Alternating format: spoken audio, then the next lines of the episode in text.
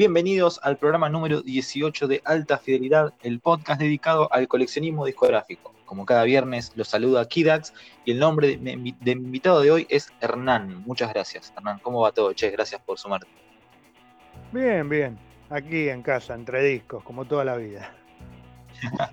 Perfecto. Bueno, eh, ¿listo para hablar de música un rato? Sí, perfectamente. Bueno, Hernán, eh, arranquemos desde el principio. Quería saber eh, ¿cuáles fueron los primeros discos que recordás a veces haber escuchado y los primeros que te compraste? Y bueno, casualmente algunos de esos son los que he seleccionado, ¿no? Pero bueno, los primeros, primeros, eh, mira, mi chiche de, niño era un, eh, era un Wincofón, que era de mi, madre, y yo tenía los discos simples de, mi, de mi mamá y de mi papá. Así que dentro de todo lo que había ahí, bueno, estaba un Miguel Ríos, que es un cantautor español, eh, obviamente que estaba Sandro, estaba Palito Ortega, estaba Julio Iglesias. Había algunas cosas que podían lindar el rock, pero no tanto. Estaba Nat King Cole, ¿viste? Había, había algunas cosas media yaceras, había tango. Eh, pero bueno, yo estudié música ya desde muy temprana edad. ¿viste? Yo soy acordeonista, así que ya a los seis años eh, ya leo música, aprendí a leer música a la par que aprendí a leer. Entonces, bueno, es, todo, es toda una vida ligada a la música. Pero ya cuando más grande, los primeros discos que tuve fue un compilado en vinilo de un programa que se llamaba Vuelo Nocturno, que me acuerdo que arrancaba con No llores por mi Argentina de Cerú Girán, y tenía cosas tales como Pastoral, eh, Cerú Girán, Los Abuelos de la Nada, y bueno, y todas todos temas que pasaban en ese programa. Y tenía otro vinilo que se llamaba Hits Non-Stop, que tenía Laura Branigan y bueno, cosas pop, cosas disco de los 80, ¿no? Eh, después, bueno, ya la cosa cambió cuando tuve mi primer disco de Yes, 90.125. Ahí ya que, que ese, ese, día en realidad lo que fuimos a comprar fue el vinilo, porque compramos con mi hermano y yo en conjunto. Vamos a comprar el vinilo de Inexcess, de Swing, ¿de acuerdo? Y como el combinado ya de un Wincofone, habíamos pasado un combinado, el combinado no tenía, viste, una fidelidad. es como que, bueno, era más, en ese momento era como que era más moderno el cassette, era más, viste, el cassette era como más moderno y no teníamos bandeja giradisco todavía en el equipo de música que sí teníamos y que todavía conservo, un JBC japonés de los de antes. Entonces lo fuimos a cambiar por un cassette. Y ese cassette fue 90.125 de Yes, que es como conocí a Yes y me enamoré de Yes, literalmente. Así que no anduve mucho por lo que sería la música infantil como niño. Viste, tuve algo de eso, pero la verdad que lo mío ya fue. Ya, ya, claro, ya, arrancaste, arrancaste ahí con, con, esa, con esos artistas que me contaste.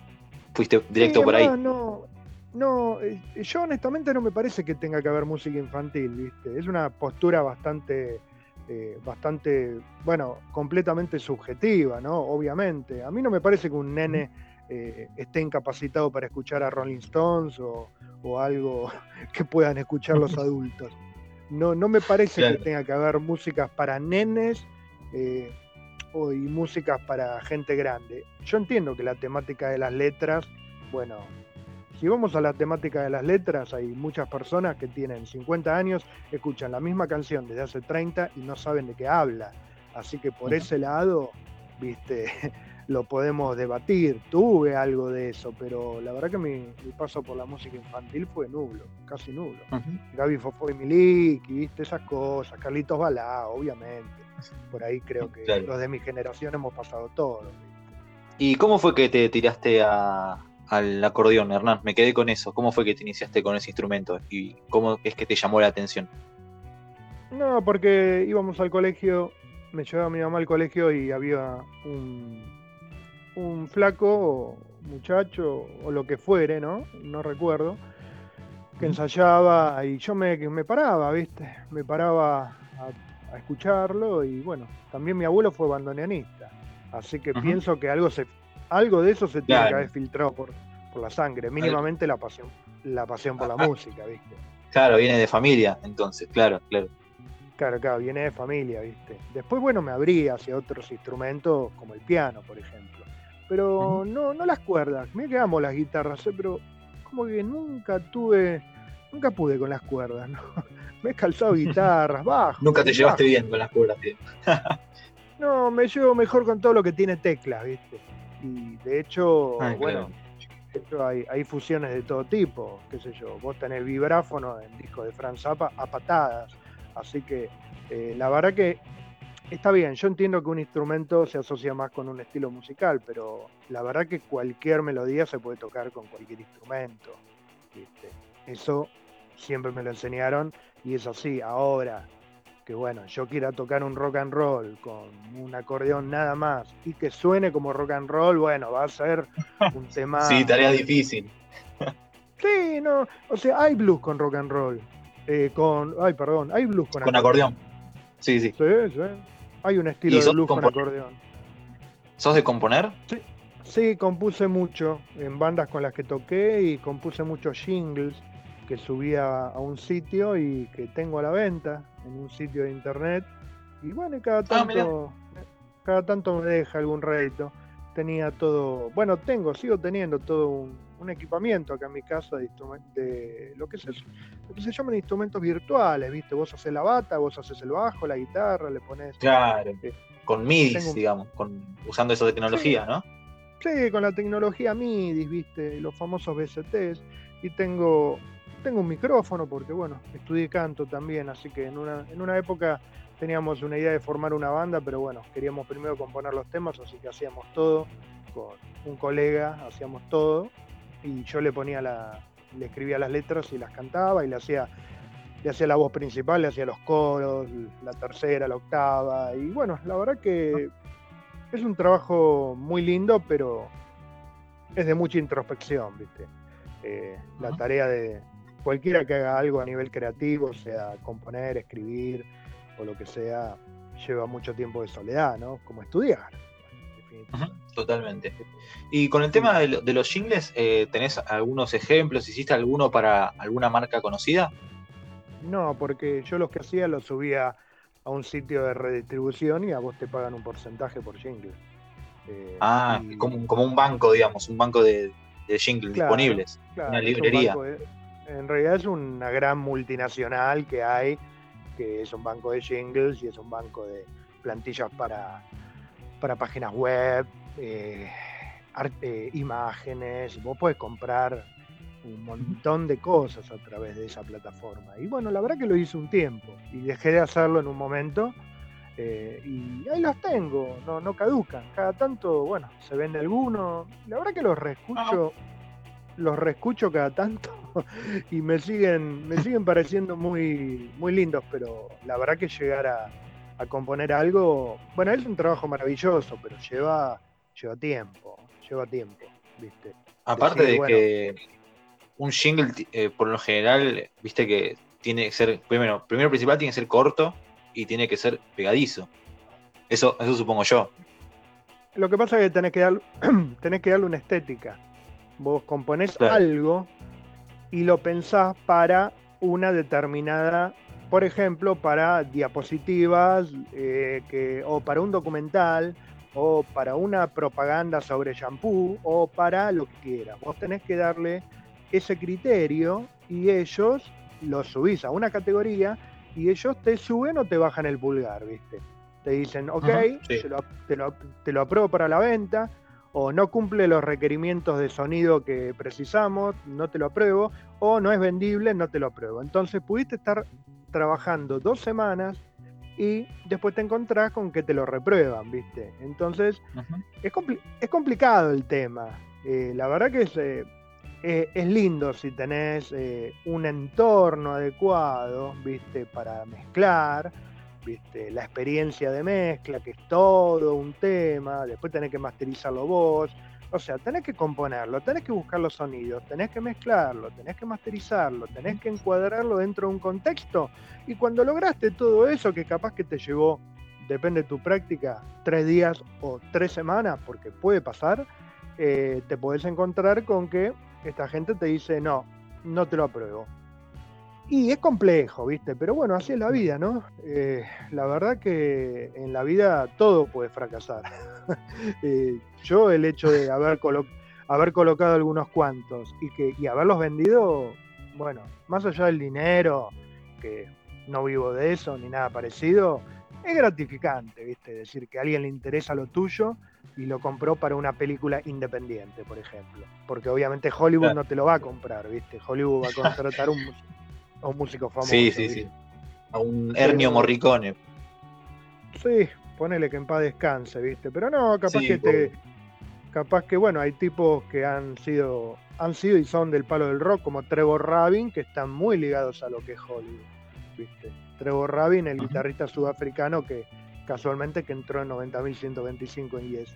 Está muy, este, gente muy ligada al, al, ámbito de Hollywood y a la composición.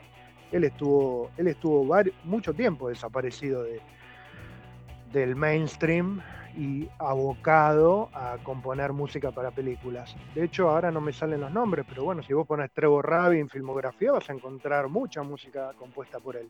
¿Viste? Y tenés, tenés varios artistas, ¿eh? Y bueno, sí, bueno, por ejemplo, acá en Argentina está Santoblaya, que hizo la música para un, para un juego de, de PlayStation y le fue muy bien con eso.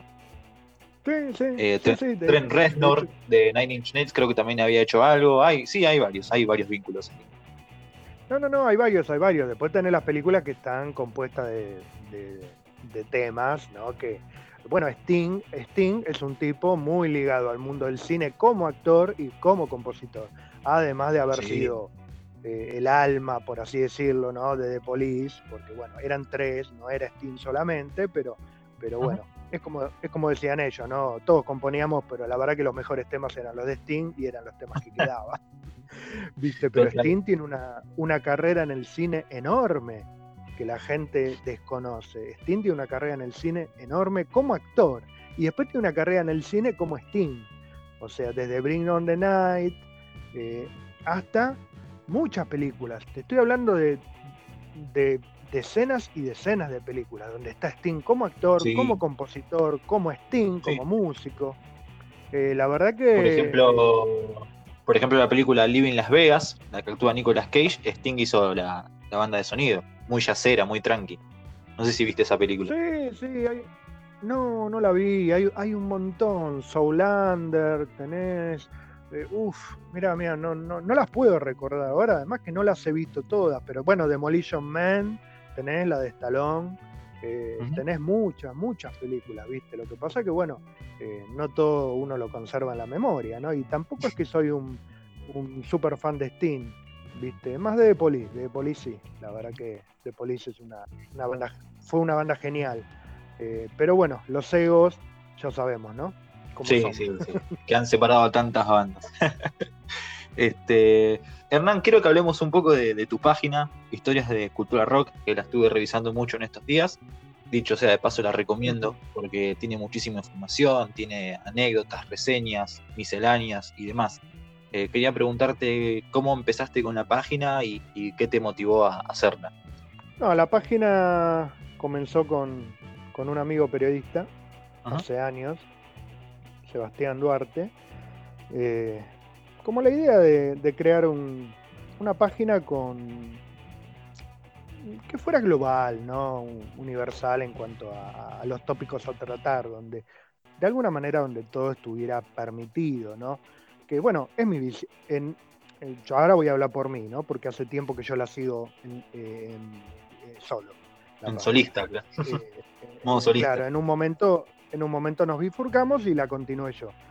Eh, yo la verdad que para, para mí rock, eh, desde el blues de los años 20 hasta lo que se te ocurra, bueno, está todo dentro del rock, ¿viste? Entonces, eh, es que vos si analizás muy bien las carreras de algunos músicos como Elton John y demás, que han tocado en discos de heavy metal, han tocado para Saxon, está en el último disco de Ozzy, Elton John, vos tenés, vos encontrás nexos entre los artistas y las bandas ellos no dividen, la que divide es la gente. Totalmente. Que yo escucho, Que yo escucho heavy metal y no me pongas a soda estéreo. Eh, la que divide es la gente. Y yo la verdad que la idea de la página no es precisamente dividir, ni mucho menos, es unificar. Lo que sí, eh, bueno, ahora estoy en un, casualmente, bueno, la, no, la página está, está activa, pero próximamente va a tener un, viraje en cuanto a su estructura. Pero bueno, eh, la gente que está en Facebook y los que están en la página se van a enterar cuando ese viraje ocurra. ¿viste? Le estoy dando una vuelta de tuerca en cuanto a la distribución de las cosas, no al contenido. ¿no? El contenido va a ser siempre el mismo. Está habilitada una nota sobre Robert Johnson, como una nota sobre The Police, como una nota sobre Slayer, como una nota sobre Madonna. Eh, no, no hay eh, no hay no hay pruritos en ese, en ese sentido. O sea, hay cuestiones que son pop, netamente pop, que obviamente que no las toco. Música electrónica, por ejemplo, no.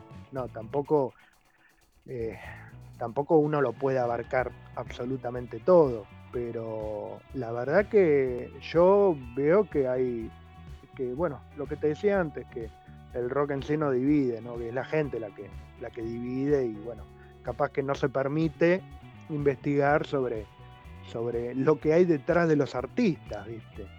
Eh, eh, estabas hablando, perdón, te interrumpo, estabas hablando justamente de eso, de que divide la gente, y me acordé de cuando Cerú se reunió en 1992 y tocaron en la cancha de River. Me acuerdo que en varios momentos de la noche la gente empezó a cantar Es para Soda, que lo mira por TV, y Pedro Aznar eh, agarra y le dice a la gente, pero miren que a nosotros nos gusta mucho Soda también, ¿eh? Tremendo. Le cerró la boca. Bueno, ese es el famoso cantito que había en los recitales de los redondos. Claro. Eh, ay, yo ahora no me acuerdo. Eh, o el que se muera Cerati, el que se muera tal, viste que se cantaba mucho también.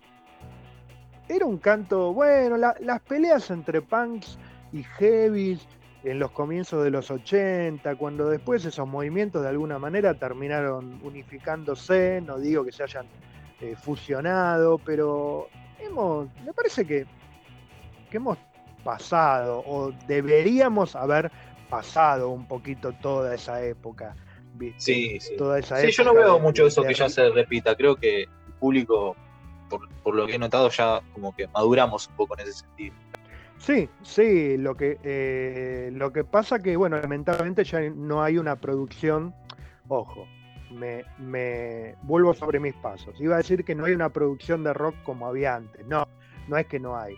Hay muchos buenos músicos, hay muchas grandes bandas, eh, hay muchas buenas bandas que están luchando por hacerse un espacio. Lo que no hay es precisamente la posibilidad de que ese espacio se abra, ¿no?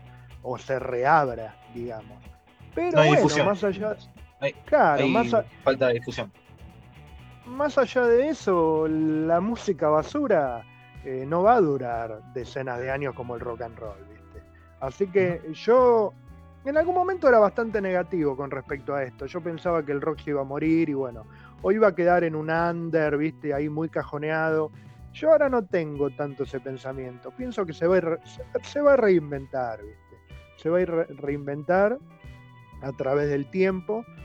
Eh, lo que pasa es que, bueno, también hay unas, algunas cuestiones que son medias modas de alguna manera. O sea, la música que hacía Emerson, Lake and Palmer en los 70 o Yes podía ser genial, bueno, lo era de hecho, y ellos te llenaban un estadio o te metían 300.000 personas en un show, como Emerson, Lake and Palmer en Ontario en 1974 junto a Black Sabbath, bueno, y Deep Purple.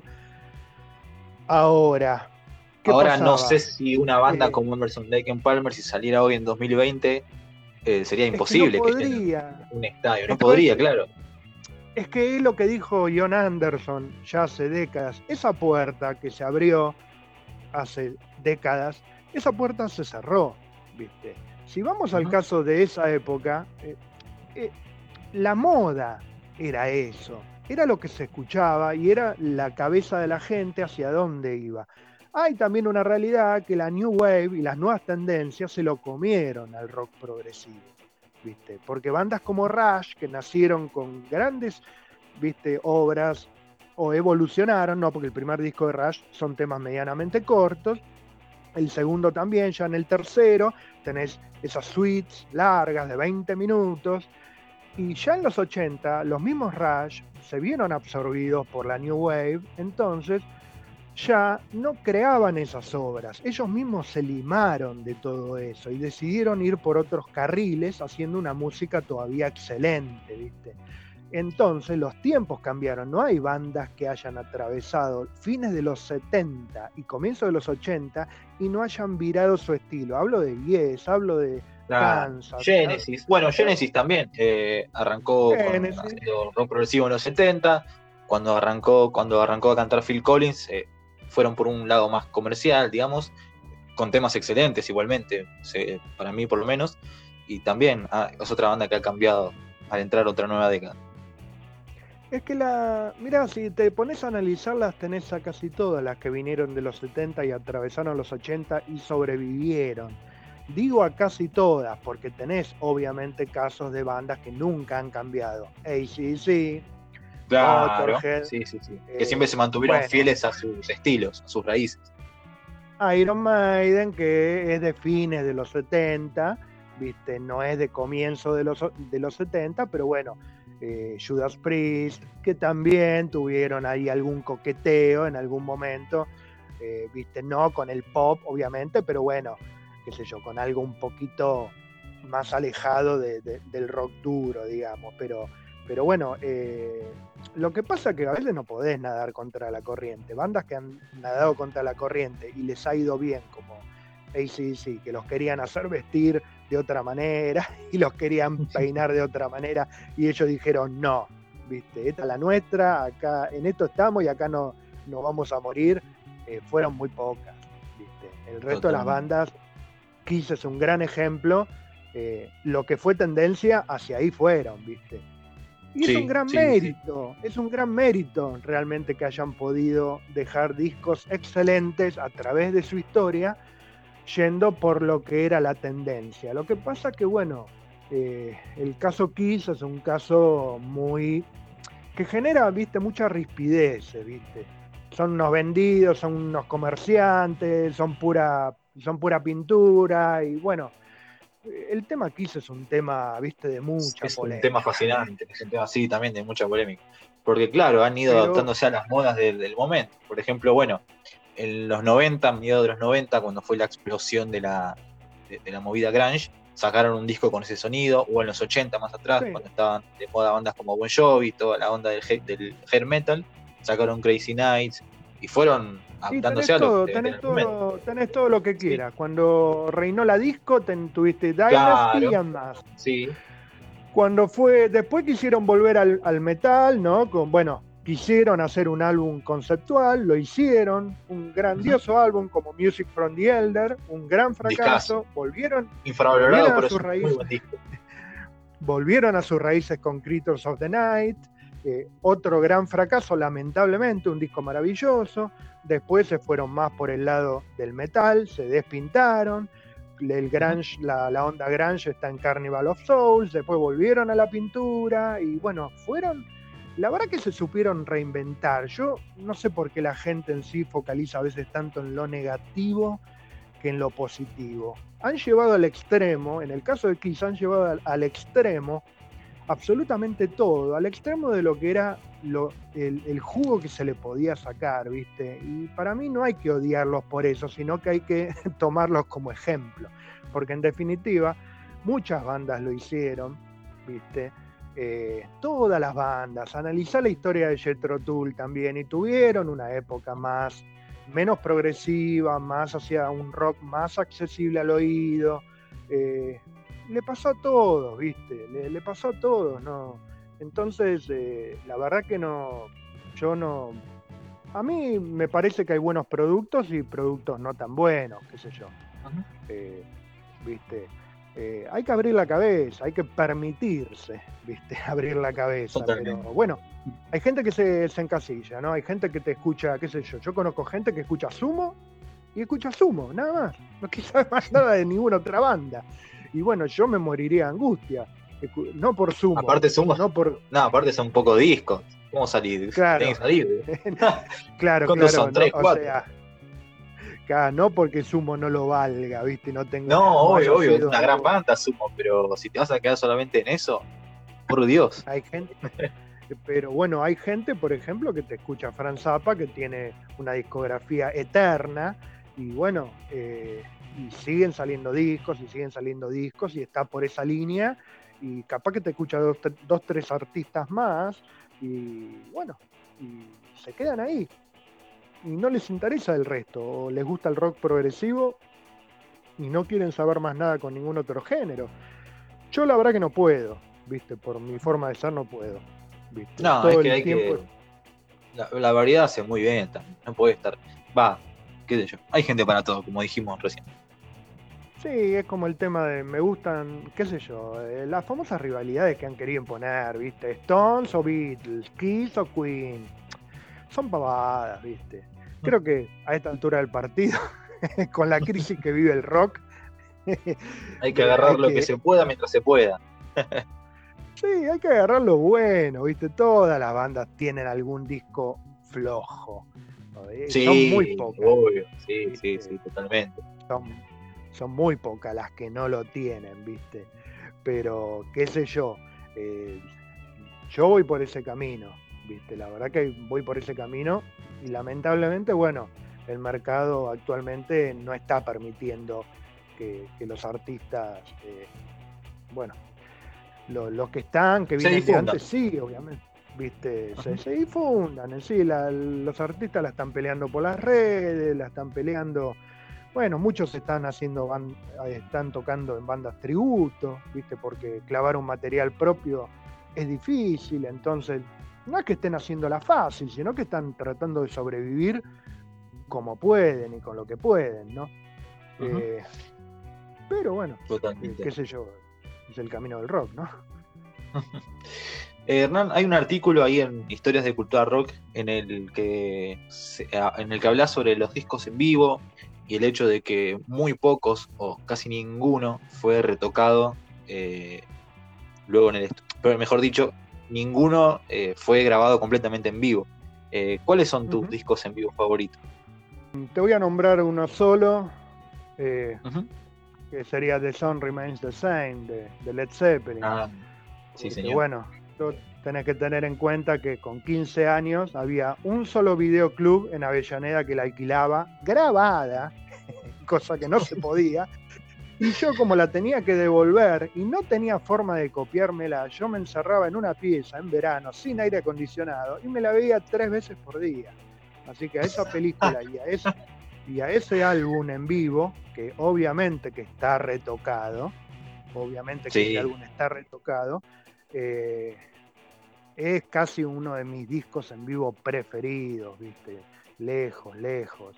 Eh, después, bueno, Made in Japan de Purple es un disco realmente muy puro. Es más, vos tenés el triple de, esa gira, ¿no? Que son tres noches. Vos tenés el, que se llama Live in Japan, que son las tres noches.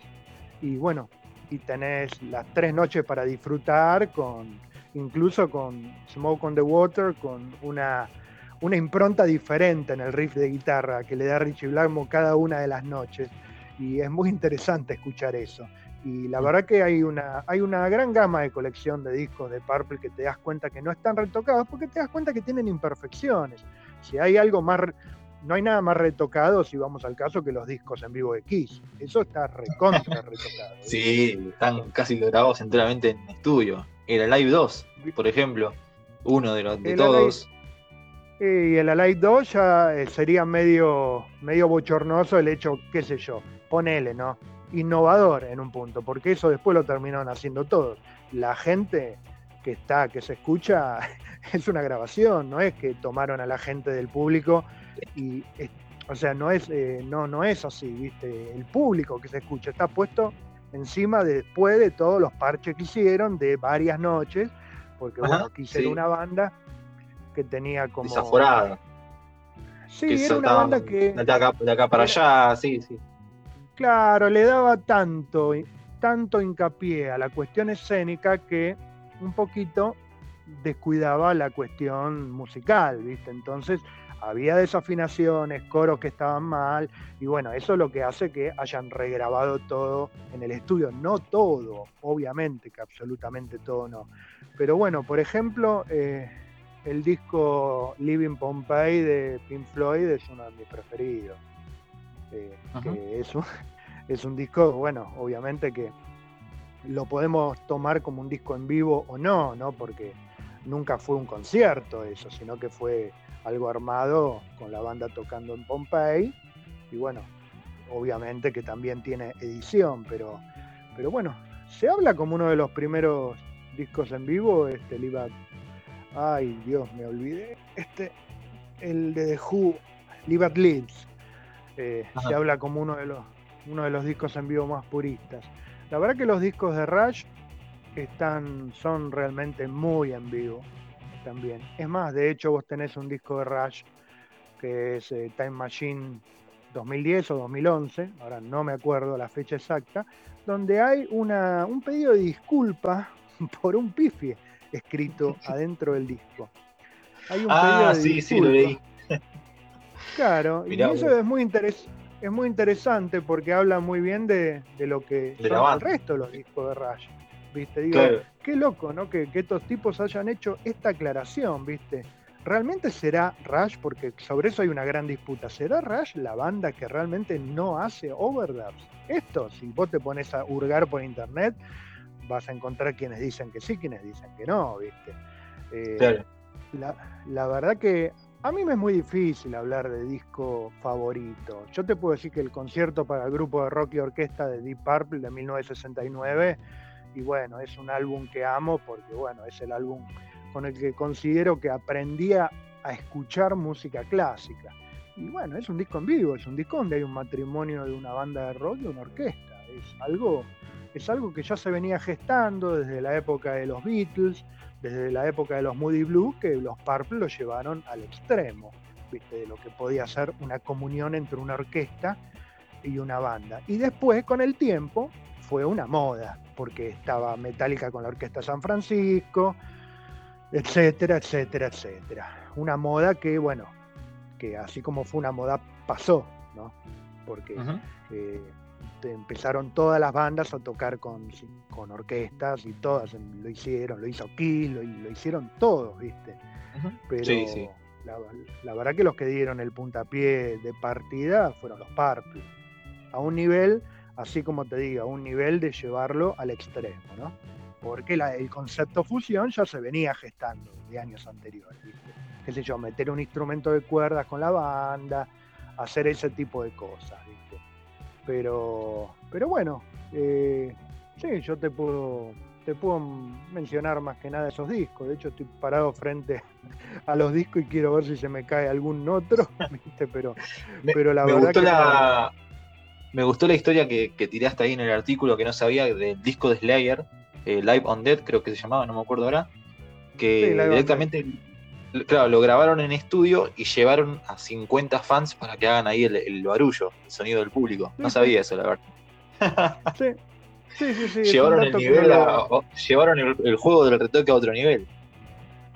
Sí, es un dato que no, no lo sabe todo el mundo y es, es, curioso. No sé por qué lo hicieron así, no recuerdo bien el génesis del por qué, pero bueno, fue un estudio bastante grande y llevaron ahí a, unos 50 fans que estaban descontroladísimos y, bueno, la verdad que eh, es más, eh, yo no tengo ahora nombres en la cabeza, pero hay discos en vivo que realmente ni siquiera son discos en vivo, yo no tengo nombres ahora en la cabeza.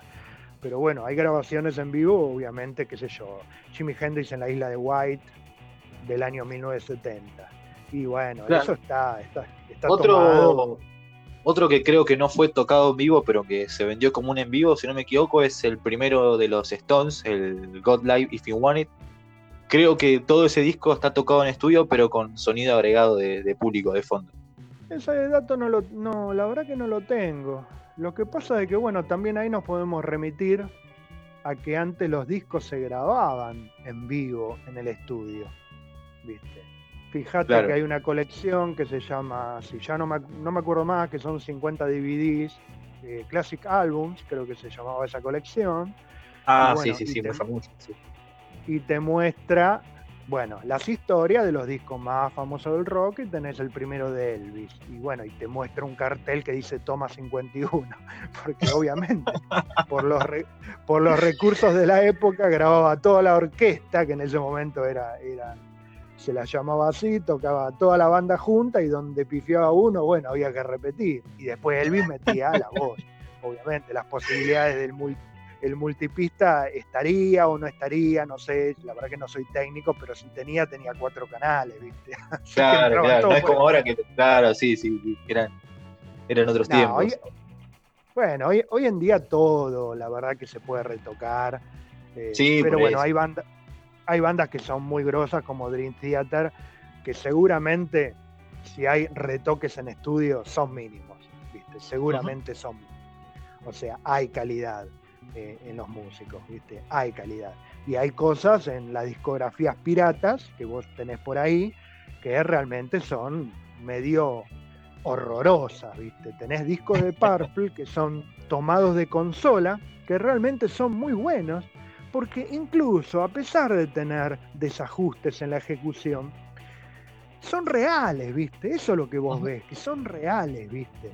Eh, son reales es como si realmente estuvieras escuchando la banda y tenés otros discos que viste que te das cuenta que, qué sé yo, eh, qué sé yo, un disco de Purple de hoy en día. Obviamente que la voz de Ian Gillan está muy toqueteada, porque Ian Gillan, bueno, ya sabemos, hace décadas que tiene la voz como la tiene, David Coverdale, Paul Stanley de Kiss.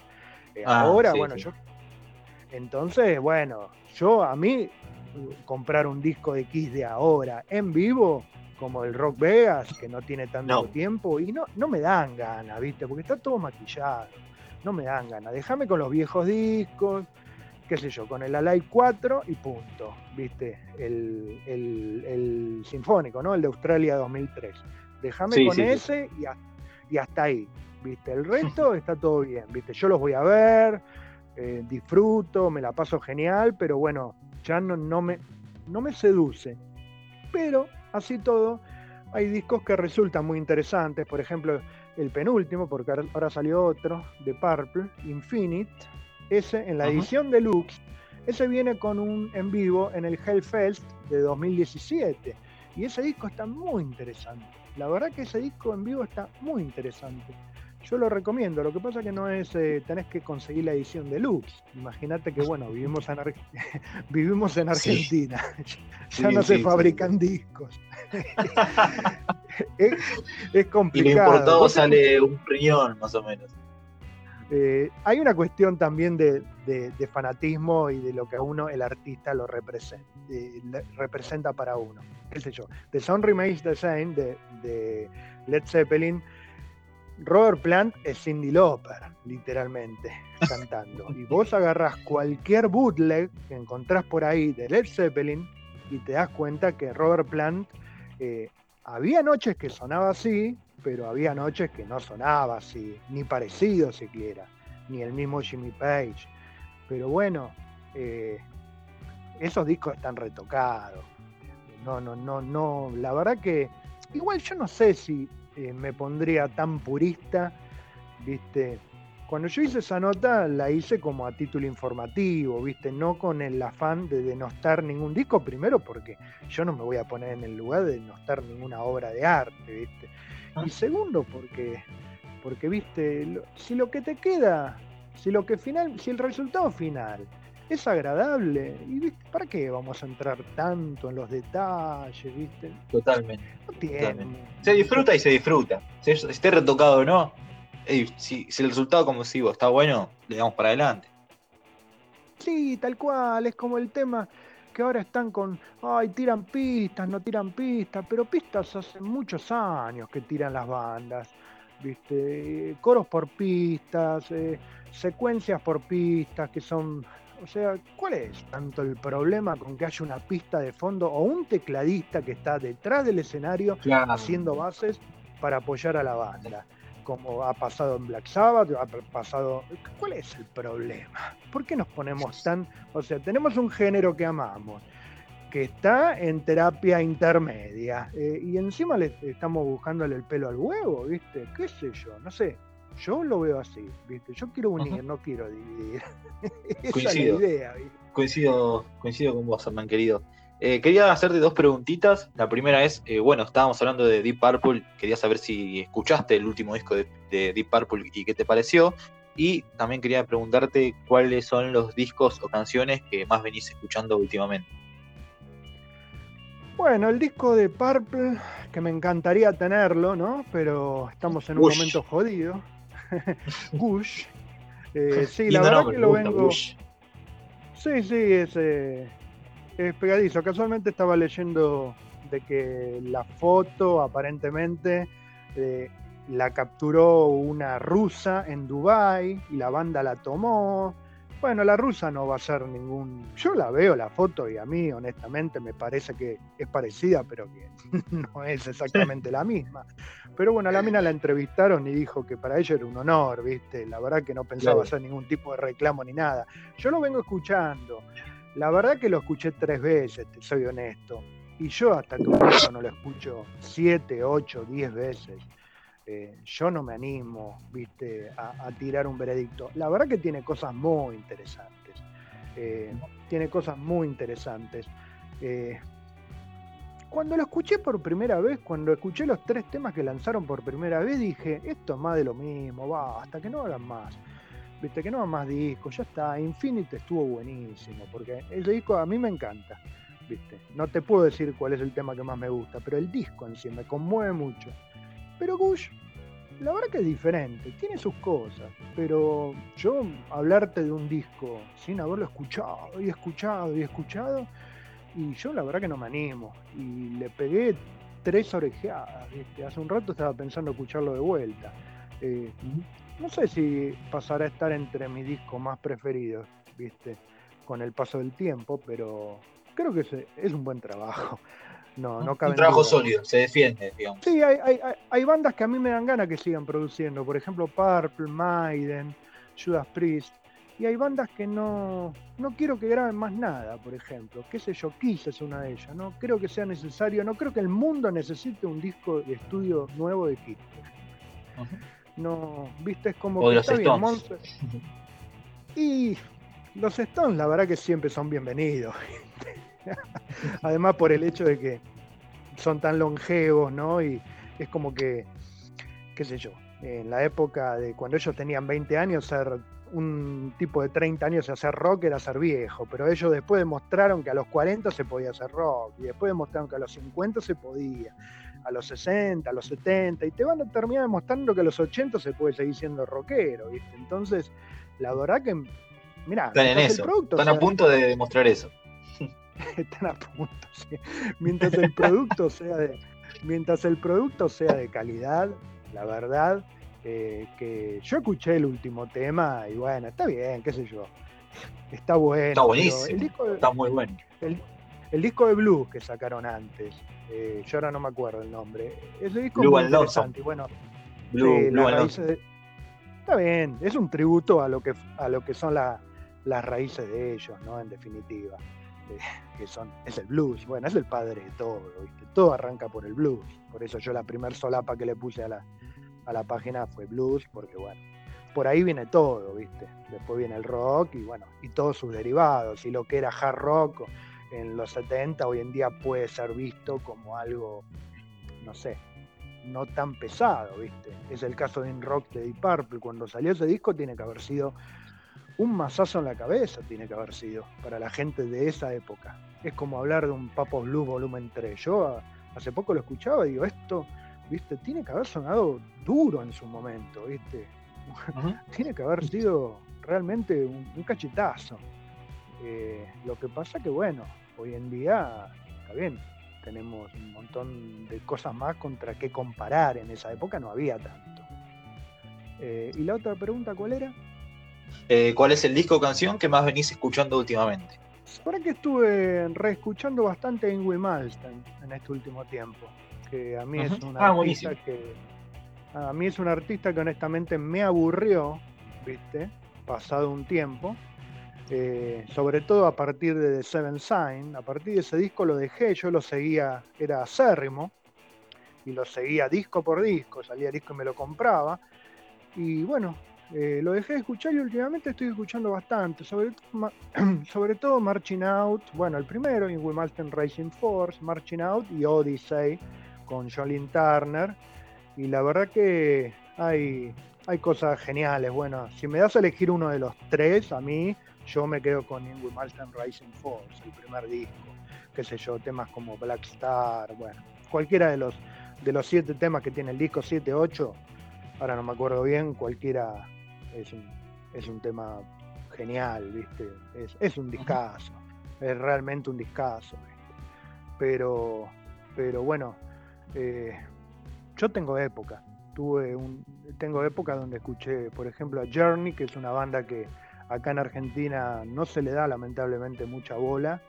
Y Muy buena banda. Tiene cosas, tiene cosas maravillosas, Kansas, es otra banda que, bueno, acá en Argentina cuando tocó éramos 400 gatos locos, ¿viste? Contado Sacaron disco este año Kansas, lo tengo que escuchar, está pendiente. ¿Vos lo escuchaste? No, porque no me va que no que no esté Steve Walsh, ¿viste? No, no, ya cuando cuando un cantante, ¿viste? Eh, un cantante Claro, se va, es, difícil. es, eh, difícil llenar el hueco.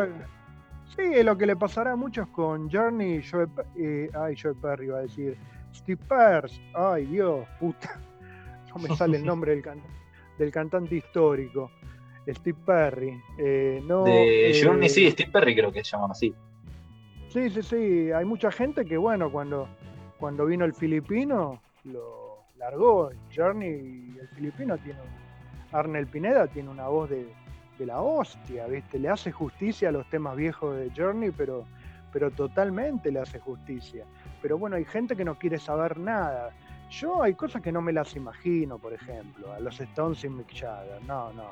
No, no definitivamente no. Sí, sí, sí. Como cuando pusieron a, a, Axel Rose al frente de ACC y no. ¿qué ¿No te gustó? Y me chocaba, me chocaba. No, no, no es que sonara mal, no podía sonar mal. Estamos hablando de profesionales, ¿viste? Pero la verdad que no. No, es como que digo, no, yo hasta acá llegué, ¿viste? Es como que me quieran resurgir a, Motorhead sin Lemmy. No, no, no, no. Yo hasta acá llegué, hasta acá llegó mi amor, ¿viste? Eh, hay bandas que, que, la verdad que no las han podido resucitar, a Inexé no lo han podido resucitar después que murió Michael Hutchins, a Queen, bueno, han hecho lo que han hecho y está bien, es digno, pero chao, se fue Mercury. Es como que hay figuras que realmente son irreemplazables. Sí, sí, sí, sí, coincido. Hay figuras que son irreemplazables y bueno, es como, qué sé yo. Eh, Led Zeppelin, bueno, sin John Bohan, bueno, han hecho, han hecho cosas, estuvo bueno, pero, pero bueno, ya está. Además, bueno, Robert Plant en sí fue el que no quiso, ¿no? Que volviera sí, sí, sí. Totalmente. que era Led Zeppelin era algo para jóvenes, ¿viste?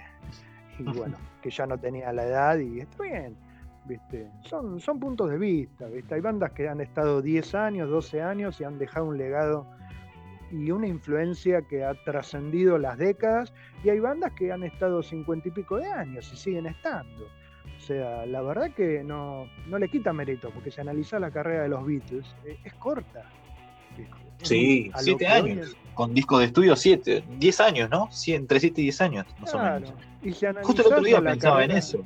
Justo el otro día pensaba en eso, porque vos agarrás la carrera de los Beatles y te, y te fijás que, bueno, por ejemplo, en el 65 salió Help, y en ese mismo año salió Rubber Soul, y a los tres años había salido el álbum Blanco. Y es un salto en solo tres años de, calidad, de, forma de hacer la música y demás. Claro, hay mucha gente que dice, los Stones duraron más, pero los, los Beatles han influenciado más, ¿viste? Bueno, son puntos de vista, ¿viste? Son, son puntos de, vista. Yo, la verdad que yo trato de, aprender un poco de todo. Yo soy más estonero que Beatlemaníaco. yo también, yo también. Somos dos. Una cosa de piel, pero viste, no, pero a mucha gente le pasa. Pero si vos agarrás a Gene Simmons, agarrás a Lemmy, agarrás todos están, todos tuvieron influencia de los Beatles, ¿viste? Así que bueno, eh, lo que pasa es que es el contexto en el que nacieron y bueno, lo que esos tipos mamaron y de dónde aprendieron, ¿no? Así que con esto no, no, le estamos quitando mérito a los Stones, ¿viste? Pero, no, bueno, ni mucho menos. No, definitivamente no, no. Eh, bueno, Steve Harris es un gran fan del rock progresivo y un gran fan de Foxtrot, de Genesis. Entonces yo no veo por qué no se puede mezclar el rock progresivo con el heavy metal si los que hacen heavy metal están influenciados por la gente que hizo rock progresivo.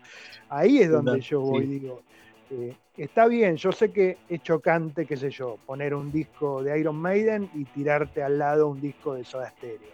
Ok, pero la verdad es que Cerati habla en el documental de Violadores y habla sobre los violadores y hay entrevistas donde habla sobre Jimi Hendrix y, la verdad que es lo que te decía antes, los que, los que dividen son las personas, no los músicos. Total, sí, sí, sí, es verdad. Eh, Hernán, hay un artículo en, la página que está dedicado a dos fragmentos de las memorias del indio, del indio Solari, recuerdos que mienten un poco. Eh, uno de ellos muy interesante en el que habla de, del amor, en el que dice como que el espíritu no puede hacer muchas veces el esfuerzo de enamorarse. Y quería preguntarte si leíste el libro completo y si lo leíste, ¿qué te pareció? Y qué otras autobiografías de músicos has leído y te gustaron. No, la verdad que no. El, libro completo no. Leí fracciones de ese libro. Viste, esa, esa, esa, eso en sí, la verdad que me tocó, me tocó el corazón. Es que es muy fuerte esa reflexión, es muy buena esa reflexión. Claro, y me pareció que podía, qué sé yo, que estaba bueno transmitirlo y que otros lo, que otros lo, lo leyeran y lo interpretaran para, para, el lado que pudieran interpretarlo, ¿viste? Porque bueno, si vamos al Indio Solari, hay, hay libros que están encarando las letras de los, de, bueno, del indio, literalmente, desde un punto de vista filosófico, que no es el único, ¿eh? porque hay un libro que se llama Black Sabbath y Filosofía que está haciendo exactamente lo mismo, está haciendo un análisis filosófico de las letras de Black Sabbath, ese libro está en inglés, no lo conseguís en español, así que, eh, bueno, son libros duros, ¿viste? Yo con la filosofía personalmente no, no me llevo muy bien. Yo, yo libros, la verdad que tengo muchos acá, la mayoría son de rock internacional, salvando algunos, que son, por ejemplo, eh, tengo una biografía de Virus, acá cerca mío. ¿La de Moura? ¿La de, Marcelo Moura? No, se llama. No, es vieja esta, se llama Virus Una Generación. Ah, ah, ok, eh, ok. Está buena porque cuando mirás el documental este que está en la página esta de cine, que bueno, están también en, YouTube, ¿no? Hay muchas cosas que se, se, condicen con lo que la biografía dice, ¿no? Eh, la verdad que tengo bastantes clásicos acá, como El Martillo de los Dioses, de Led Zeppelin. Eh, bueno, White Line, White Line Fever, de, de, Lemmy. De Lemmy, sí. Biografías de, Queen, de Aerosmith. sí, de Gus Cabezas, que es un, escritor español con quien yo tengo contacto. Es casi un amigo, la verdad que es un tipo genial. Biografías de Jetro. Eh, los libros de Stephen Davis son muy buenos. Todos los libros de Stephen Davis tenés eh, de Jim Morrison, este que se llama, se llama, a ver, lo tengo acá. Bueno, todos de la editorial Manontropo son muy buenos. Vida, Muerte y Leyenda. El de Bon Scott, que está Bon Scott en la tapa con Angus Young y una y una botella de leche. Este no es de no es de esa editorial ni es de ese autor pero bueno, de Stephen Davis tenés también el libro, el libro de Zeppelin, de Gus Cabezas también tenés el libro de Zeppelin, Stephen Davis tenés El martillo de los dioses, la verdad que cualquier libro que puedas encontrar de eso, lo que pasa es que hoy en día es bastante difícil encontrar libros sobre rock. Sí, sí, está complicado. está complicado No es, lo que, mm. no es lo que abunda, ¿viste? Yo me compré uno de los hermanos Young hace poco, porque la gente, ¿viste? Siempre piensa en Angus Young y en Malcolm Young pero se, olvida de George Young, ¿viste? Que, que es el, gran mentor, ¿viste? Ahí detrás de todo eso. Después, bueno, un libro de Alice Cooper que tengo acá, que se llama Sangre, Serpientes y Guillotinas. Confieso que he bebido de Ozzy. Es un, es un libro que me lo, me lo, leí tres veces porque me hizo matar de risa, pero. Lo que a ser esas anécdotas, ¿no? no, Esas historias, es tremendo, por favor. es tremendo. La verdad que si tenés la posibilidad de conseguir ese libro, conseguilo porque es tremendo. te- es muy gracioso, muy gracioso. Es, es muy, muy llevadero, muy, muy gracioso. Después, bueno, a mí me gusta, eh, a mí me encanta coleccionar libros de rock. ¿viste? Room Full of Mirrors, que es la biografía de Jimi Hendrix, un libro bastante largo también. Eh, y bueno, después tengo en cajones libros y revistas a patadas, ¿viste? Pero Sí, me habías mirá, contado eh, por WhatsApp las pelo, ¿no? Las pelo, las Kiss Fever, las Kiss. Me, me habías contado un poquito de eso en- por, por sí, WhatsApp el otro son la- los que son las Kiss las tengo todas. Cuando fue la Kiss, cuando fue la Kiss Claro. Fever, la Destroyer, esa que era la revistita chiquitita, viste que había salido. De, mira, acá Ah, me habías contado el otro día que tenías una, una anécdota sobre esa revista que era que publicaban cosas con fuentes incomprobables. ¿Cómo, cómo fue eso de, de la Destroyer? No, no, yo en realidad creo que la, la anécdota de Gene Simmons y la Madama sale de una revista Playboy. Creo que sale de una revista Playboy. Pero en la revistita yo la transcribí y puse la fuente de, de quiénes fueron los que la publicaron, ¿viste? Porque no es un invento mío. Eh, y bueno, eh, la verdad que creo que viene de una Playboy, pero de dónde viene no sé, pero es muy, es muy interesante y es muy graciosa también la anécdota. ¿viste? Yo, la verdad que cuando paso por una librería y veo libros de rock, eh, los compro. ¿viste? Los compro. No me importa que al, que al autor yo no lo conozca mucho. De hecho, de los redondos tengo uno que se llama Brillar mi amor, ¿viste? Lo tengo en un eh, cajoneado en este momento. Bueno, porque no tengo biblioteca, me la iba a hacer este año y bueno, nada, no me la pude hacer, ¿viste? ¿Y las biografías que ¿Qué te compras son, son de artistas que, que te gustan todos? ¿O te pasó también de comprar alguna biografía de un artista que no te guste mucho y, y después te hayas enganchado a escuchar su obra? ¿Te pasó eso? Mira, tengo hasta una biografía de Sandro, si vamos al caso, que no es que Sandro no me guste, ¿eh? Porque yo lo vi dos veces Ah, a Sandro, ¿viste? Y era un showman impresionante, ¿viste? Un tipo que tenía un dominio del escenario total. Así que a mí me, me interesa mucho la biografía de, lo- de los artistas. Tengo un libro de Presley que está e- escrito por Priscilla Presley, que se llama Elvis y yo. Eh, eh, tengo un libro que se llama El sonido de los Beatles. Eh, Uh, ese acá está muy está, bueno, lo el- tengo. El de Gio muy bueno porque, bueno, usted es el, el ingeniero sí, de ellos, ¿no? Claro, lo To tengo, muy bueno. Ac- Acá tengo este To Live is to Die, la biografía de Cliff Burton, de Metallica. Eh, y bueno, la verdad que yo lo que comprobé a través del tiempo, bueno, Vida de Keith Richards, obviamente. alguna Librazo biografía también. de los Stones.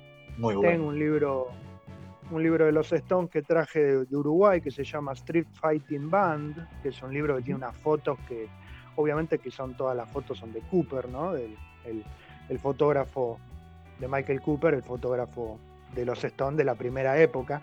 Casi todas las fotos, no todas, ¿no? Porque ya hay fotos que son, ya eh, eh, este muchacho ya se, ya se había suicidado, pobrecito. Pero eh, la verdad que el tema que tienen los libros que aparecen y después desaparecen. Yo, por ejemplo, había un libro en, en Musimundo cuando existía como Cuando vendían- lugar para ir a comprar. Cuando vendían música. Que se llamaba La biografía desautorizada de Kate Richards, que tenía una caricatura de Kate.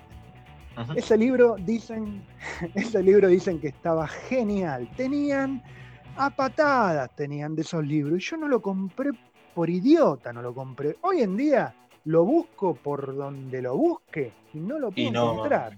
No parece, estaba En descatalogadísimo. En España, viste, en España estaba, eh, yo no me acuerdo si era de Manontropo, pero estaba en España. Y bueno, nada, eh, el libro de Franz Zappa, sí, la autobiografía de Franz Zappa, sí, lo, lo compré en España. Porque bueno, yo quise comprar la autobiografía de, de- de Richards y no, no me lo mandaban a Argentina, viste. Pero bueno, eh, yo la verdad que cuando veo un libro que no me tengo que hipotecar para comprarlo, aunque sea un artista que yo no lo tenga desculado, yo lo compro. Porque tarde o temprano lo leo, ¿viste? Y, y bueno, es como compré el de Virus, cuando yo no, no era un gran fan de Virus, bueno, tampoco soy un gran fan de Virus, pero cuando compré ese libro de Virus me, me llamó la atención, ¿viste? Me llamó la atención y la verdad que me... Lo que pasa es que lo que tienen esos libros que te despiertan el interés por escuchar a las Claro, claro, por eso te preguntaba si te había pasado alguna vez eso. Sí, de hecho, ahora no lo tengo porque la verdad que se lo regalé a un fan fan. Así que eh, tenía un libro enorme de Bob Dylan, ¿viste? Y no soy lo que se dice un gran fan de Bob Dylan, ¿viste? Soy un fan de las canciones de Bob Dylan hechas por otros artistas, que es lo que nos pasa mucho. Sí, sí, sabes que me pasa, me pasa como vos. Eh, bueno, por ejemplo, Duran Duran hizo un lindo cover de, Bob Dylan, de Lady Lady Lay, en su disco de covers, y me gusta muchísimo más esa que la versión de, Dylan. y así otros ejemplos, la de los Guns. No, y tengo, por ejemplo, un, libro que es muy interesante, que también ahora es un medio un objeto de culto, que es Hermano Ray, que es la biografía de Ray Charles. Ese libro está ese libro está muy bueno también. La biografía, la autobiografía de Miles Davis, que vos podés decir, bueno, ¿y esto qué tiene que ver con el rock? Y tiene que ver algo con el rock. Miles Davis era, gran amigo de Jimi Hendrix, de hecho estuvo en sus funerales y tuvo un coqueteo con el rock en la última época. Miles era un tipo muy abierto, ¿viste? Intentá seguir la carrera de Miles y te vas a encontrar primero con eh, no sé cuántas decenas y decenas de discos. Después te vas a encontrar con cosas de todo, de, todo tipo, desde el bebop hasta coqueteos con el rock, ha, estado con, Cindy Lauper, pero es un tipo de mente abierta, ¿viste? Y bueno, a mí me, van esas fusiones. Así que ahora, la verdad que la última vez que anduve por Capital me traje algunos libros que vi. Otros, eh, qué sé yo, a veces los conseguís en librerías que, que los tienen por dos mangos y ni. Bueno. Siempre aparece alguna joyita, ¿viste? A, buen precio. Yo, sí, yo algunas cosas me las perdí, qué sé yo, las memorias de Ron Good no lo, no lo compré por estúpido y hoy en día tampoco se consigue. Eh, y hay bibliografía que es muy difícil de encontrar. Por ejemplo, bibliografía de Kiss en español. No, muy difícil. Eh, vi una una vez en un Jenny, pero no, pasé de comprarla. Después de Purple en español, y yo tengo uno. Yo tengo acá un libro que abarca todo lo que es la primera época. Eh, o sea, abarca hasta 1973 nada más. Es un libro español y la verdad que es bastante incompleto, ¿no? También tengo libros que, que dan pena porque después cuando compraste biografías más, más completas y más serias y volvés a releer esos libritos y te das cuenta que están llenos de, de datos que no son correctos, ¿viste? Entonces, ¿viste? Mira, hoy en día también, si te querés nutrir de libros, tenés la posibilidad de comprar libros por, Google. Así que sí, vas a tener. Sí, se usa mucho eso también. Y son más baratos. Sí, son más baratos. Lo que pasa es que yo tengo el sentido de la pertenencia. A mí me cuesta tener libros en formato digital que no los puedo tocar, no los puedo leer. ¿Viste? Yo tengo ese, ese tema.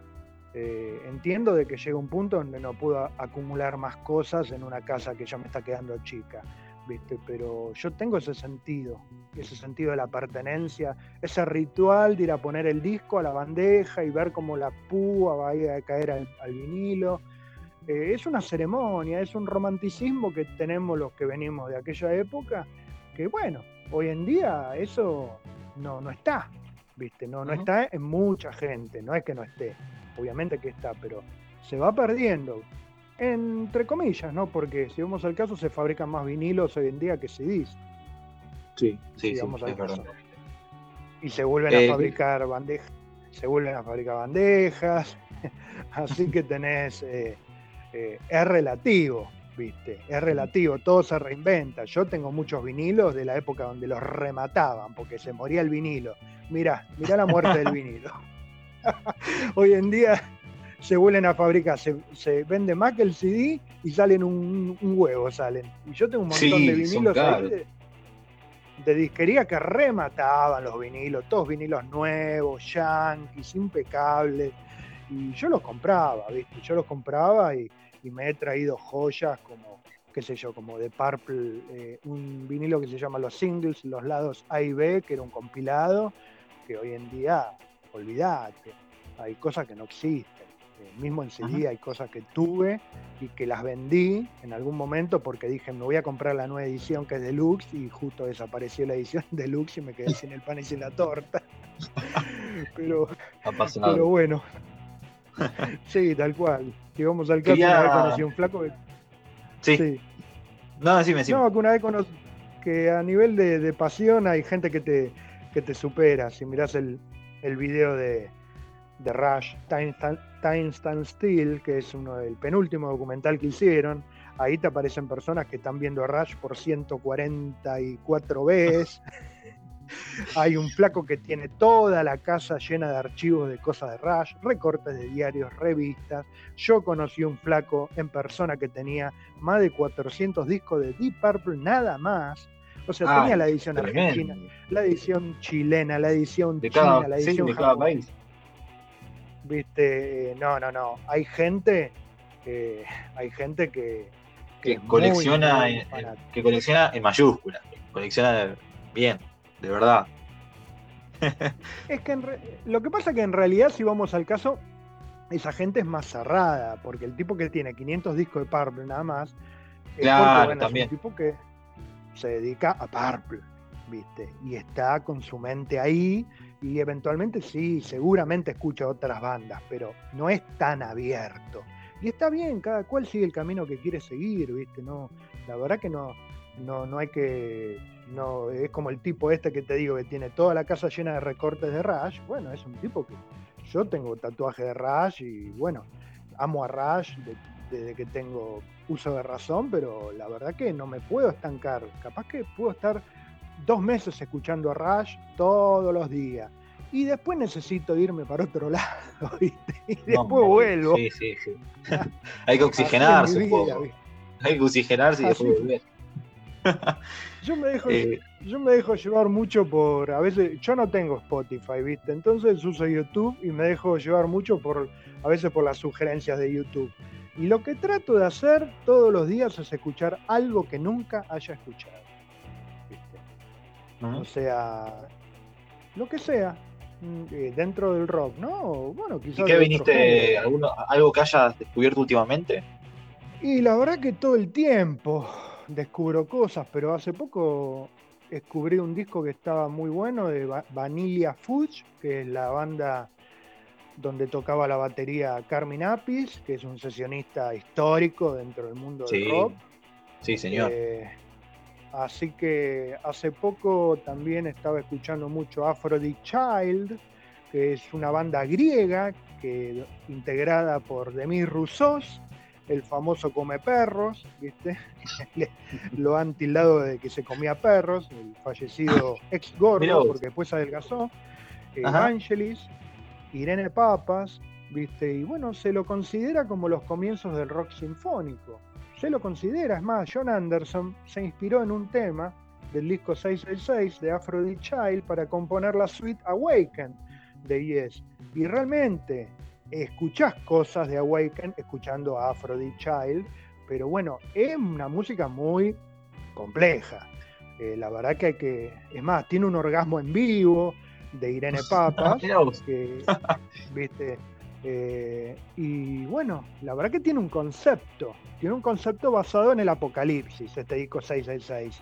Eh, y bueno, eh, yo la verdad que también trato de escuchar música, yo voy para atrás últimamente, la verdad que inevitablemente voy para atrás, a escuchar cosas que nunca escuché.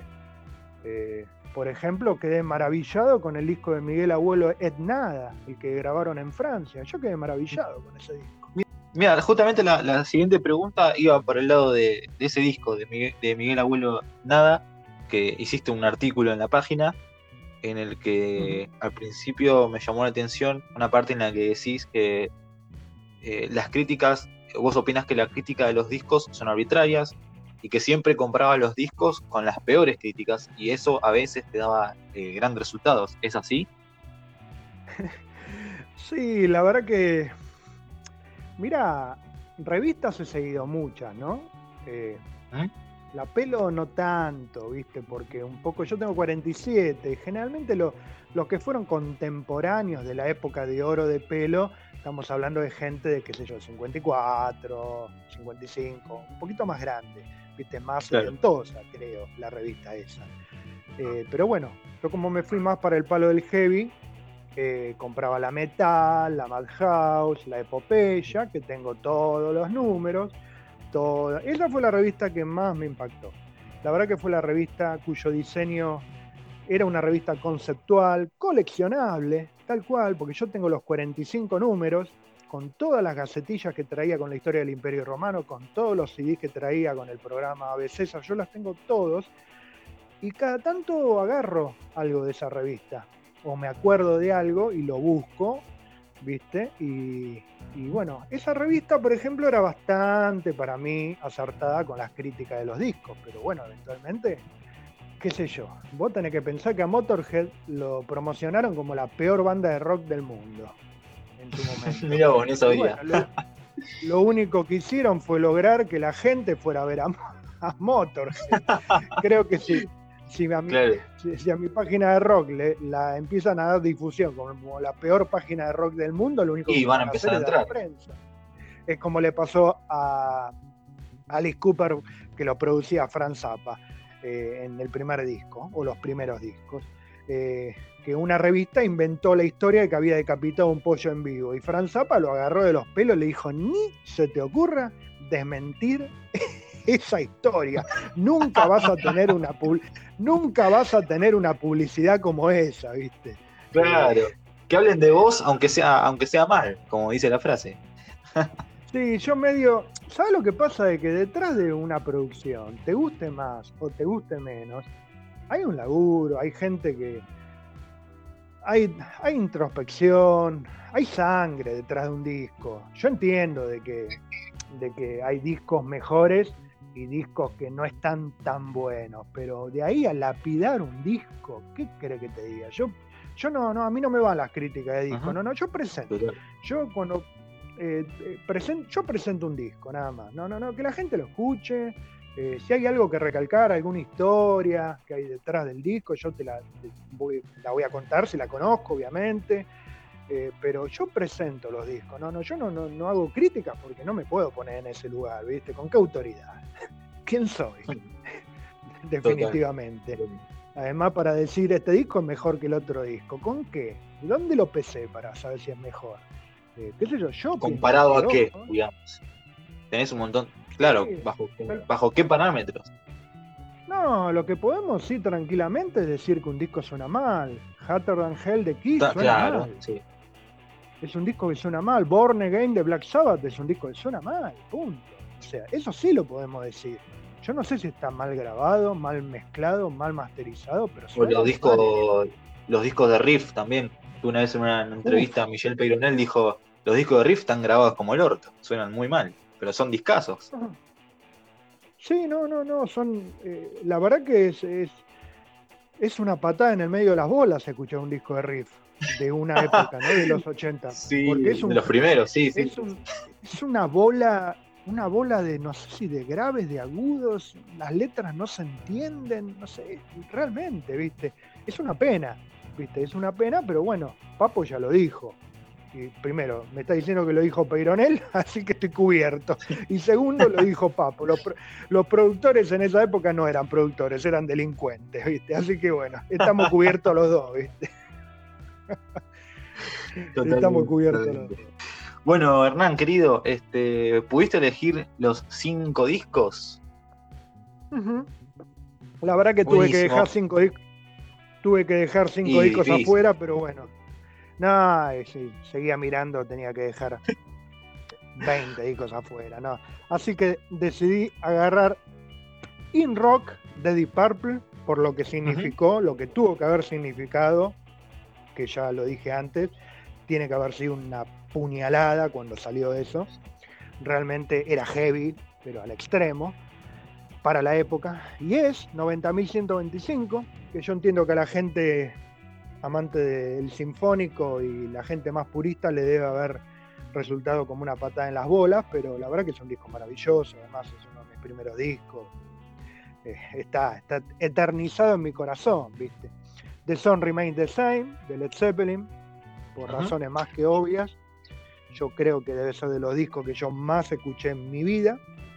The Rush, otro disco que no es generalmente el más amado por la gente, pero que bueno, a mí me remonta mucho a los 20 años, ¿viste? Hold Your Fire. Hold Your Fire. Que tiene, bueno, temas como Time Stand Still, eh, The Mission, Lock and Key. la verdad que es un disco muy bonito de una época no progresiva precisamente. Y bueno, ya que vamos al progresivo, vamos a ir al heavy metal progresivo y vamos a ir a una banda que yo la sigo desde los orígenes, que es Dream Theater y Metropolis parte 2, Sense, Sense from a Memory, que bueno, es casi un disco insuperable en ejecución, en contexto. Es, eh, no sé, yo no. La verdad que sobre ese disco no, no pudo agregar nada que ya no haya sido dicho, porque a mí me parece un disco. Bueno, casualmente la epopeya cuando hizo una crítica, dijo, no sé cómo van a hacer para superar este disco y para mí nunca lo han podido superar. ¿Viste? Eh, digan, digan, digan, lo que digan, para mí no, no lo han podido superar. ¿Viste? Es realmente genial, eso no implica que todo lo que vino después es genial también, ¿viste? Pero ese disco es maravilloso. Bueno, Ran, quería hacerte una última pregunta sobre, sobre la página. Eh, quería preguntarte sobre de todas las anécdotas de, de la cultura rock que escribiste, ¿cuáles fueron sobre las que más disfrutaste escribir, que más te sorprendieron mientras investigabas sobre el tema, eh, las que más te fascinaron? Como, ¿Cuáles son algunas para contar? Y por ejemplo la, del 24 de octubre de 1971, la noche que Deep Purple fue un cuarteto, la verdad que era algo que tenía pendiente, como tenía el dato, porque había escuchado, en realidad había escuchado a Willy Quiroga hablar de Purple en el Madison y me abrió la cabeza y me puse a investigar la historia de Purple en el Madison y llegué a un punto, yo sabía de la hepatitis de Ian Gillan, pero bueno, no sabía que se había dado justo en parte de una gira. Y bueno, nada, puse a investigar, investigar fuentes y fuentes, libros, ¿no? Que ahí está el famoso Smoke on the Water de Purple claro, de ahí nace esa nota me, esa nota me costó. Esa nota me costó, viste, me costó un montón. Por ejemplo, La Dama que no fue y otros mitos de Black Sabbath es interesante también porque, porque bueno, acabo un poquito con toda esa, esa historia de que de la foto y qué pasó, que la mujer no estaba, que apareció en el negativo cuando la revelaron. Y bueno, la verdad que la verdad que es muy interesante. El track oculto de Kiss también me resulta, me costó, me costó mucho hacer eso, porque además fue un tema que siempre a mí me llamó la, atención, qué era eso. Y bueno, ah, nada, la verdad que, la verdad que, claro, claro, claro, claro, que yo tengo ese vinilo con el track, viste. Después en, las reediciones no aparece el track. Eh, pero eh, es un tema que a mí me había dado vuelta por la cabeza durante mucho tiempo. ¿viste? Después, bueno, obviamente que hay cosas que salen de libros y eso no... Por ejemplo, esto de, de Sokol es, un, una anécdota muy graciosa de cuando, bueno, de cuando las pelotas tocaban en, en arpegio, ¿viste? Esas son, son cosas que, van del boca en boca. Que se subían los muchachos al, al escenario y Sokol se quejaba de, che, suban alguna mina de vez en cuando. Después, bueno, como lo rajan a Lemmy de Hawking, lo cuenta Lemmy en un documental y bueno, yo me tomé el trabajo de desgrabarlo. El cine Lara y Led Zeppelin, obviamente que es parte de una época y a mucha gente le toca el corazón. La verdad que no hay, no hay país donde haya ocurrido algo así.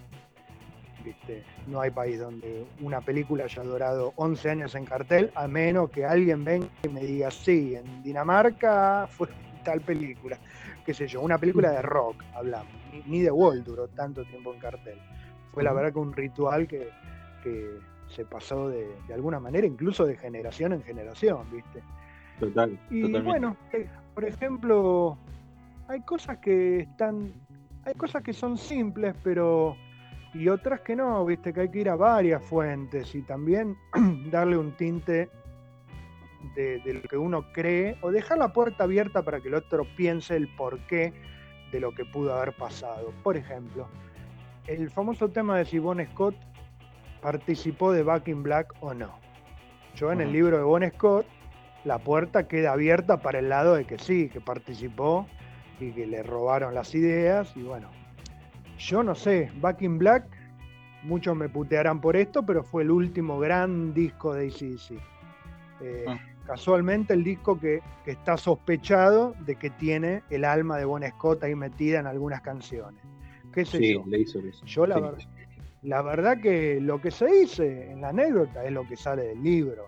¿viste? Es lo que está contado en, en una de las tantas biografías que hay sobre Bon Scott, de que entraron unos, unos, unos no sé, unos hombrecillos bastante grandes al departamento que habitaba Bon Scott y se llevaron los cuadernos y ahí tenía composiciones hechas, ¿viste?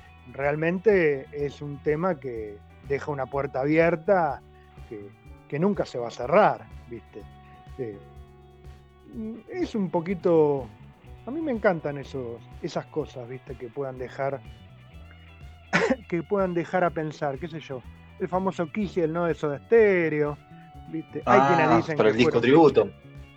Claro, hay quienes dicen que fueron cuestiones de agenda, hay quienes no, ¿viste? La realidad es que yo puedo llegar hasta un punto, pero más de ahí yo no puedo llegar eh, en decir, no, la verdad fue esta. Eh, ¿Qué sé yo? Soda Stereo no participó en el disco de X, pero participó en el tributo a The Police. Entonces, eh, ¿hubo alguna cuestión estética por la cual dijeron que no? realmente cuestión de gusto también, porque bueno, eh, Cerati era muy fanático de, de, Police. Una de las influencias de Soda Stereo fue justamente The Police. Y Cerati me acuerdo que le hizo cuando rechazaron a Kiss, que dijo, Kiss no nos gusta. Sí, yo eh, eso específicamente no lo recuerdo, pero después está el tema de Zoom, New York Group, que tampoco New York Group es un tema de Ace Frehley, sino que es un cover. es un cover. Bueno. Que encima Ace al principio no quería hacer.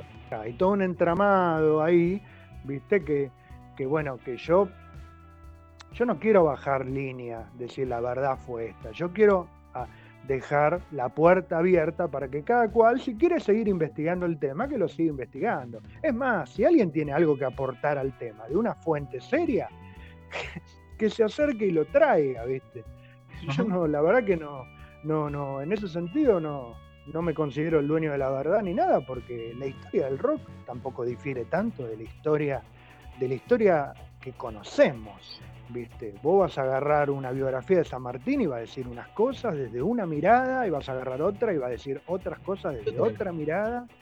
Entonces, bueno, hay, hay cosas que son concretas. Tal día, tal fecha, ¿viste? Tal año, tal banda tocó en tal lugar. Bueno, eso es concreto, eso no va a discusión. Están los registros, son hechos.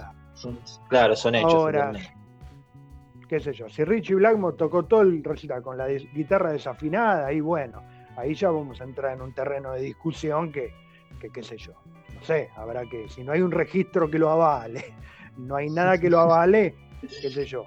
Si Purple fue cuarteto durante una noche, bueno, está en los libros, no lo estoy inventando yo, está en imágenes de prensa, no lo estoy inventando yo. ¿Cómo fue ese show? Y la verdad, si alguien tiene un registro, me encanta que me lo pase, ¿viste? Porque estaría buenísimo poder escuchar a ver cómo sonaron. No creo que Glover haya podido hacer mucho con la voz, honestamente, sin subestimarlo como cantante. Eh, no creo que haya podido hacer mucho. Habrá apoyado un poco y bueno, habrán hecho un recital instrumental, pero la verdad que es un dato que, si bien no es el dato que nadie sabe, porque hay mucha gente que lo sabe, hay mucha gente que no lo sabe. Por eso a mí me gusta apuntar a esas cosas, ¿viste? Porque, qué sé yo, la historia de T, de T para 3, de Soda Stereo, bueno, ya está. Alguien, si yo tengo algo que agregar a la historia de T para 3, y yo te, yo me voy por ese camino. Ahora, para contar lo que está contado ya mil veces, no, no tiene sentido, ¿viste? Mejor llamarse a silencio. Buenísimo, Hernán. Bueno, Hernán querido, quería agradecerte por, por haberte copado para charlar en el programa.